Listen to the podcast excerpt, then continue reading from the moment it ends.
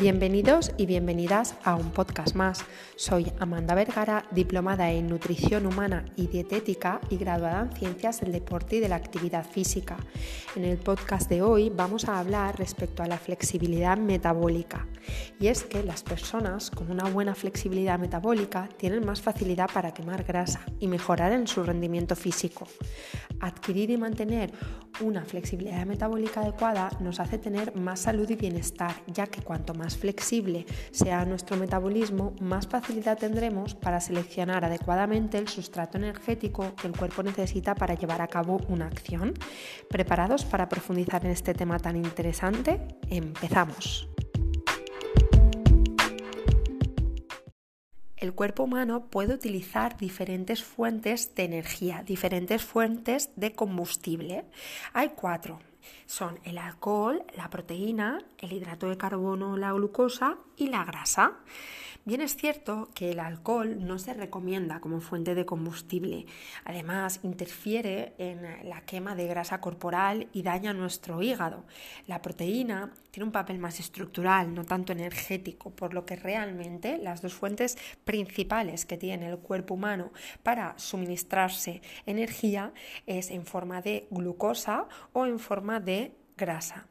La glucosa se encuentra principalmente en dos sitios por una parte en el torrente sanguíneo tras eh, ingerir una comida que tenga hidrato de carbono, pero también cuando comemos glucosa en exceso o hidrato de carbono en exceso y no lo vamos a utilizar, nuestro cuerpo es capaz de acumularlo, de almacenarlo en nuestros músculos e hígado en forma de glucógeno.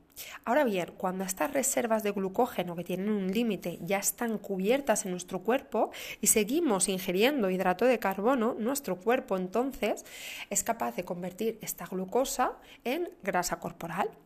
Otra de las fuentes de energía que podemos eh, solicitar del medio externo es de la grasa. La grasa está presente tanto de forma libre, en forma de ácidos grasos por el torrente sanguíneo, como bien acumulada en nuestro tejido adiposo. De manera simplificada y una vez explicado esto, la flexibilidad metabólica es la capacidad que tiene el cuerpo humano para cambiar rápidamente de un combustible a otro de una fuente de energía a otra según la disponibilidad y la necesidad que tenga el cuerpo en cada momento. Es decir, la flexibilidad metabólica implica que el cuerpo humano es capaz de utilizar o bien glucosa o bien grasa atendiendo a lo que nosotros hayamos ingerido y atendiendo al gasto energético, al tipo de actividad física y la intensidad que vamos a hacer. Esto nos interesa, ser flexibles metabólicamente y capaces de tanto utilizar glucosa como de utilizar grasa en base a la disponibilidad y la necesidad hace que el cuerpo pueda sobrevivir, tenga un mayor rendimiento y un mejor grado de salud, ya que utiliza la energía que, metemos, que le metemos y no hace con esta energía otras cosas como acumularla en forma de grasa corporal.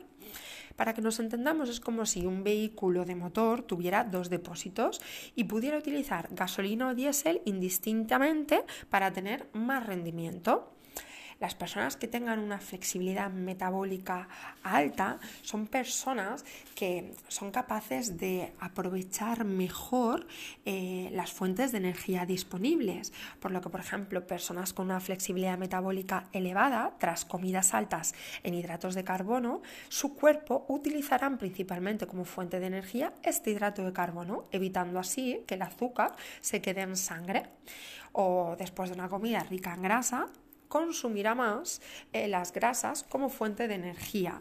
Son personas que se adaptan mejor a la energía que, les, mete, que, les meten a, su organismo y de esta forma consiguen tener una mejor relación tanto en composición corporal como con la alimentación como a nivel de rendimiento deportivo. Sin embargo, y la verdad es que el estilo de vida actual está conduciendo a que haya una epidemia de gran inflexibilidad metabólica social, cosa que hace que las personas tengan una peor sensibilidad a la insulina, vivan en condiciones de prediabetes o diabetes con eh, azúcar en el torrente sanguíneo elevado la mayor parte del tiempo. También son personas eh, que sufren de mayor obesidad y aumento de peso, son ineficaces o ineficientes a la hora de quemar grasa corporal y disminuir el peso, se fatigan de forma más rápida, son esclavos del azúcar y de la comida en general, tienen que comer cada X tiempo porque son personas que sufren más hambre, tienen más antojos y más deseos, sobre todo de, comer, de comer dulce, porque la verdad es que la inflexibilidad metabólica está muy asociada con eh, la, poca sensibilidad que puedan tener un ser humano a la insulina. De hecho, entre las herramientas para obtener una mayor flexibilidad metabólica, una de las más importantes es recuperar la sensibilidad de la insulina, dado que si aumentamos la producción de insulina, promovemos la quema de grasa. Sin embargo, si disminuye la insulina, promovemos la quema de grasa corporal. La resistencia a la insulina que sufren muchas personas hace que los carbohidratos se resistan a, entrar en, las células y esto hace que la glucosa se quede más tiempo o se quede elevada en sangre durante más tiempo. ¿no? Esto inhibe la movilización de grasa desde los adipocitos, que son las reservas de grasa corporal. Y indudablemente la poca sensibilidad a, la insulina hace que eh, tengamos menos posibilidades o lo hagamos de forma más lenta en la reducción de nuestro peso corporal.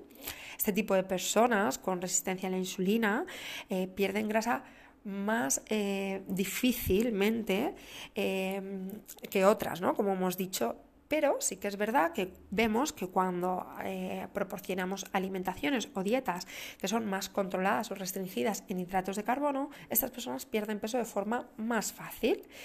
Pero y siempre hay un pero, es importante y muy, muy, muy fundamental que nos quede claro que que disminuyamos los hidratos de carbono haga que mejore la resistencia a la insulina, no quiere decir que los hidratos de carbono causen esta resistencia a la insulina. La resistencia a la insulina está causada por otras, otros motivos que ya veremos en podcasts posteriores.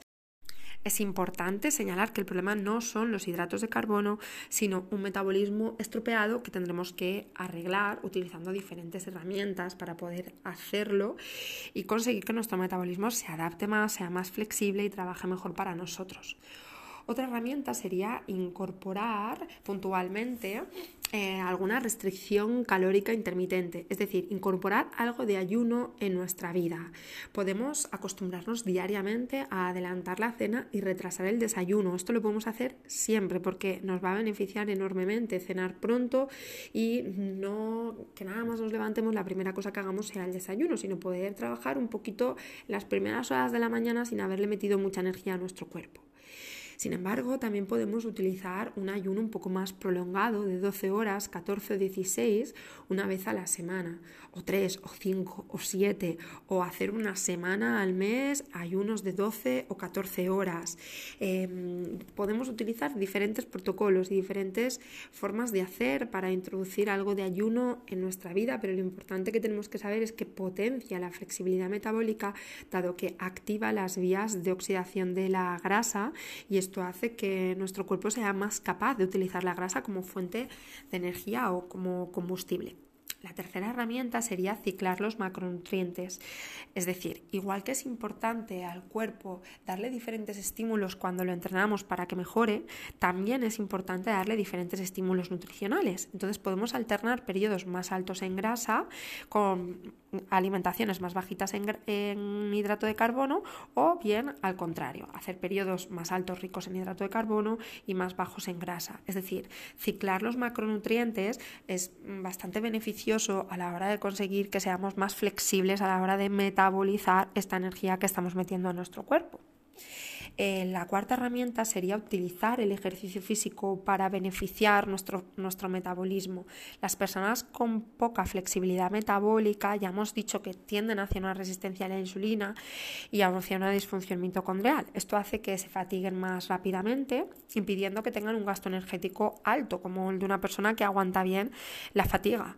Eh, además, gran parte de la energía que utilizan estas personas con resistencia a la insulina es de la glucosa del glucógeno, por lo que son bastante ineficientes a la hora de usar la grasa como combustible. En estos casos se recomienda tres tipos de prácticas deportivas. La primera sería algo de ejercicio físico aeróbico de baja intensidad, moverse mucho. Para moverse mucho, si hacemos un ejercicio de alta intensidad, nos vamos a fatigar más rápido, por lo que el ejercicio físico aeróbico de baja intensidad, como por ejemplo puede ser salir a dar un paseo en bici, andar una hora, nos permite utilizar la glucosa que tenemos en, sangre. Eh, el, el segundo tipo de ejercicio que se recomendaría sería incorporar alguna sesión de alta intensidad, más después de esta sesión de alta intensidad, algo de ejercicio cardiovascular ligero. Esta es la forma más rápida de vaciar el glucógeno de nuestras reservas y esto hace que mejore la sensibilidad a la insulina. Además, con poquita cantidad de glucógeno oxidaremos más grasa.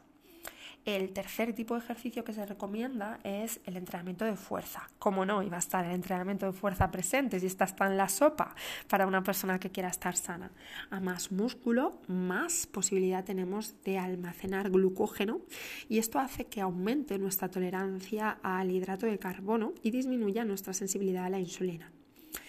La quinta herramienta que podemos utilizar para mejorar nuestro entorno metabólico sería descansar lo suficiente, es decir, una buena recuperación y un buen sueño es importantísimo para el entorno metabólico y controlar nuestras fuentes de estrés, meditando, eh, escuchando música suave, haciendo respiraciones profundas, etc.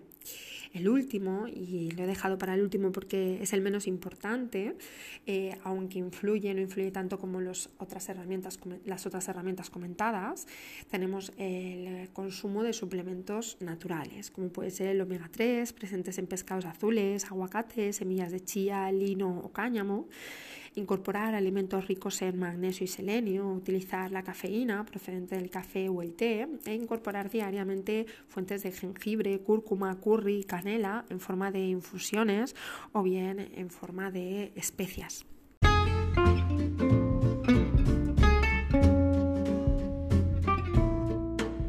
Espero que este podcast te haya ayudado a saber un poquito más del mundo de nutrición, ejercicio físico y salud con este concepto de flexibilidad metabólica.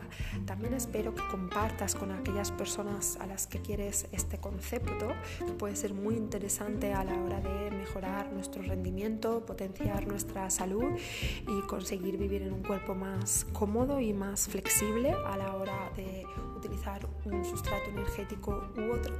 Gracias por tu y nos vemos aquí la semana que viene con nuevos episodios.